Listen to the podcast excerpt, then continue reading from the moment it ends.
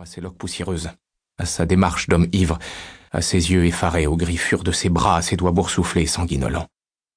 Seul un enfant le dévisagea avec curiosité et le suivit du regard un long moment. Quelques heures plus tard, de gros engins de travaux publics réparaient les dégâts. Les ingénieurs des carrières calmaient les riverains et criaient des ordres aux ouvriers. Le balai mécanique entreprit de couler des tonnes de béton dans les failles, les poches et les puits de carrière.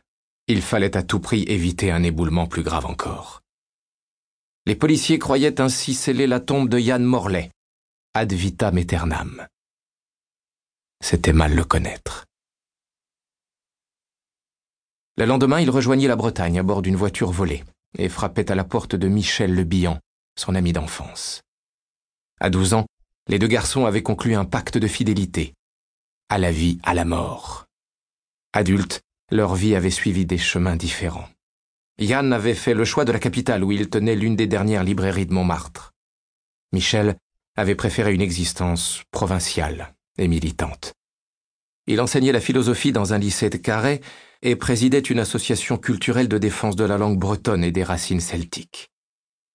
Michel Le Bihan, lui, n'avait jamais tué personne. Maintenant la violence et la mort les séparaient. Les yeux horrifiés, un rictus de dégoût au coin des lèvres, le prof de philo écoutait son ami en train de se justifier. Ce n'était pas de sa faute s'il était devenu un meurtrier. La vie en avait décidé ainsi. Un destin banal, une enfance ordinaire. Il avait décroché un diplôme de libraire à Paris et partageait sa vie avec Lisa, une conférencière formée à l'école du Louvre. Elle avait une fillette qu'il considérait comme sa propre enfant. Le propriétaire de la librairie Point Virgule, Thibault Lavigne, se reposait entièrement sur lui. Yann s'était imposé comme son successeur naturel. Tout le monde s'accordait à dire qu'il était un excellent professionnel, jusqu'au jour où l'ex de son patron, Nadine Pascoli, une éditrice à la réputation sulfureuse, avait monté un complot contre lui, dans le but de l'écarter. Il n'avait pas supporté cette humiliation. Peu à peu, une fièvre irrésistible s'était emparée de lui, et l'avait submergé.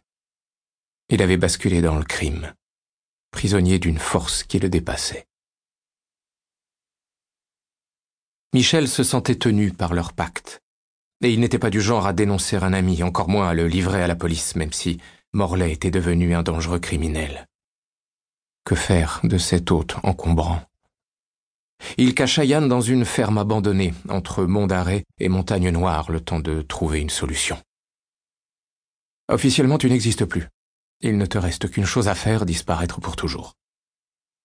Où veux-tu que j'aille? Je connais des gens en Irlande. Pourquoi pas la Patagonie pendant que tu y es? Personne ne viendra te chercher en Irlande. Morlaix avait-il le choix? La France entière connaissait son visage. Réfléchis bien. Tu n'as pas d'autre issue, insista Michel Le Bihan à bout d'arguments. Ian Morlaix se rasa le crâne, s'habilla de vêtements passe-partout et se concentra sur son nouveau personnage. Le bilan lui confia de quoi vivre pendant une dizaine de jours, ainsi que l'adresse de Suzy O'Brien dans la banlieue de Dublin. On les quitte pour toujours, conclut Michel le jour du grand départ. Considère notre pacte comme définitivement rompu. Si quelqu'un vient à me parler de toi, je n'irai t'avoir connu. Je ne peux plus rien pour toi. C'était un soir d'automne, dans le port de Roscoff. Emmitouflé dans un anorak trop grand pour lui, muni de faux papiers, Morlaix embarqua sur un ferry. Les côtes françaises avaient disparu depuis longtemps, mais il restait sur le pont du transborder, à regarder les traces d'écume se dissoudre dans la mer qui s'étendait à perte de vue, comme un immense linceul noir. Était-il déjà à demi mort, ou encore à demi vivant Le cri de la banshee. 1. Dublin, deux ans plus tard. La radio évoquait la météo et la paralysie du pays. En quelques heures, les collines du Wicklow, les plaines du Miss, les tourbières du Connemara avaient été repeintes en blanc. Grâce au Gulf Stream, le climat était habituellement clément en Irlande, frais en été, doux en hiver. La neige s'y faisait rare, sauf cette année. La combative Erin n'en revenait pas de devoir plier devant un ennemi si banal. et Ian Morley s'engagea sur Dorset Street, en direction de la banlieue nord. Malgré la bruine, il parvint à tourner au bon endroit pour enfiler Ballyman Street. Depuis qu'il avait réussi à se fondre dans le peuple irlandais, qu'avait-il de commun avec l'ancien libraire de Montmartre, sinon son goût immodéré pour la littérature? Il avait su tirer un trait sur son passé, éradiquer les relents de son ancienne vie. Passager clandestin, fugitif insensible au jeu social, maître du mensonge et de la falsification, séducteur et manipulateur.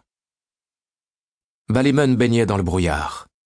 Quelques enfants jouaient à se lancer des boules de neige mélangées à de la caillasse sur un terrain vague cerné par des tours. Le quartier était surtout connu pour ses rodéos de voitures en plein jour, ses dealers à la sauvette et ses chômeurs noyant leurs cafards dans la bière. Rien à voir avec les taudis de la honte du XIXe siècle, mais ce joli tableau faisait tache sur l'image de la mégapole. Le gouvernement réhabilitait les dernières poches d'une misère persistante à coups de bulldozer, avec le projet de construction d'un complexe commercial à l'américaine en lieu et place des tours de Ballyman. Mais, thanks God, s'écriaient les habitants attachés à leur quartier, la crise l'en avait empêché. Un conteneur posé sur palette émergeait de la masse vaporeuse. Morlaix s'était garé au plus près.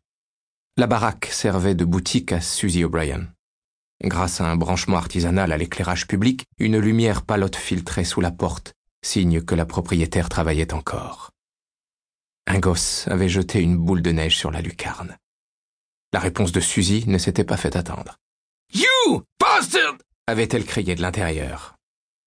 Morlaix avait poussé la porte. Ah, te voilà. Assieds-toi, j'en ai pour deux minutes. Il s'était posé sur une chaise, entre cajots de légumes et packs de bière. À soixante ans passés, Suzy O'Brien essayait de rester coquette. Elle cachait ses cheveux gris sous une teinture blonde, portait jean et basket. De loin, l'allure était encore jeune, de près, son visage portait les stigmates d'une vie de lutte et de sacrifice. Veuve, elle vivait seule depuis que ses deux fils avaient émigré en Australie. Elle avait transformé ce conteneur en épicerie du pauvre et vendait le nécessaire par une lucarne. Des bonbons au préservatif en passant par la bouteille de lait, le coca et les cigarettes au marché noir. Tout sauf les stupéfiants, car la tenancière répugnait à la vente directe. Pour autant, le commerce n'était pas sans risque. Il fallait compter avec la Garda qui patrouillait, les services sanitaires qui débarquaient à l'improviste et les voyous qui lançaient des bouteilles de pisse sur les parois. Mais elle arrivait à subvenir à ses besoins. Elle avait rêvé de tenir un magasin spécialisé dans l'ésotérisme, mais ce genre d'activité à Ballyman menait à l'échec assuré. Suzy avait recueilli Morlaix comme on ramasse un chien errant, sans poser de questions sur son pédigré. Elle n'en était pas à son premier fugitif. Au fait des noirceurs de l'âme humaine, elle se doutait que le français avait quelque chose à cacher. De sa jeunesse en Ulster, elle avait gardé l'habitude comme une seconde nature de protéger les hommes en fuite. Qu'est-ce que tu sais faire dans la vie? lui avait-elle demandé sans conviction. Je sais vendre des livres. Chez moi, on vend des tas de trucs, mais pas de livres. Tu sais conduire au moins?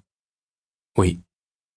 Il y aurait bien un boulot de transporteur pour toi, mais je te préviens, c'est de l'occasionnel. Faudra trouver autre chose si tu veux manger tous les jours. Le lendemain, elle l'avait présenté à Charlie sur les montagnes de Dublin.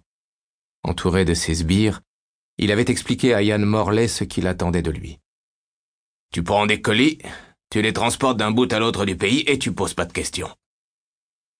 Le réseau de Charlie ressemblait à une multinationale aux activités aussi lucratives que diversifiées, du trafic de drogue aux coups de main donnés à des personnalités en passant par la prostitution.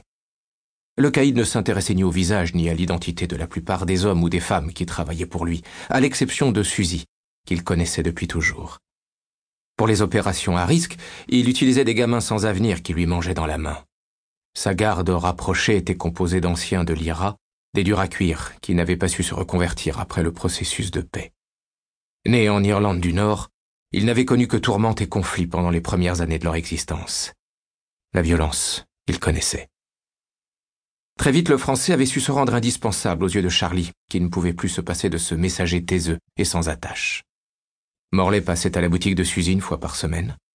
La propriétaire lui remettait des enveloppes fermées, des valises ou des colis. Il livrait la marchandise sans savoir ce qu'il transportait. Des billets de banque? Peut-être. De faux documents? Probable. Des cigarettes de contrebande, de la coke ou du hash? Sûrement.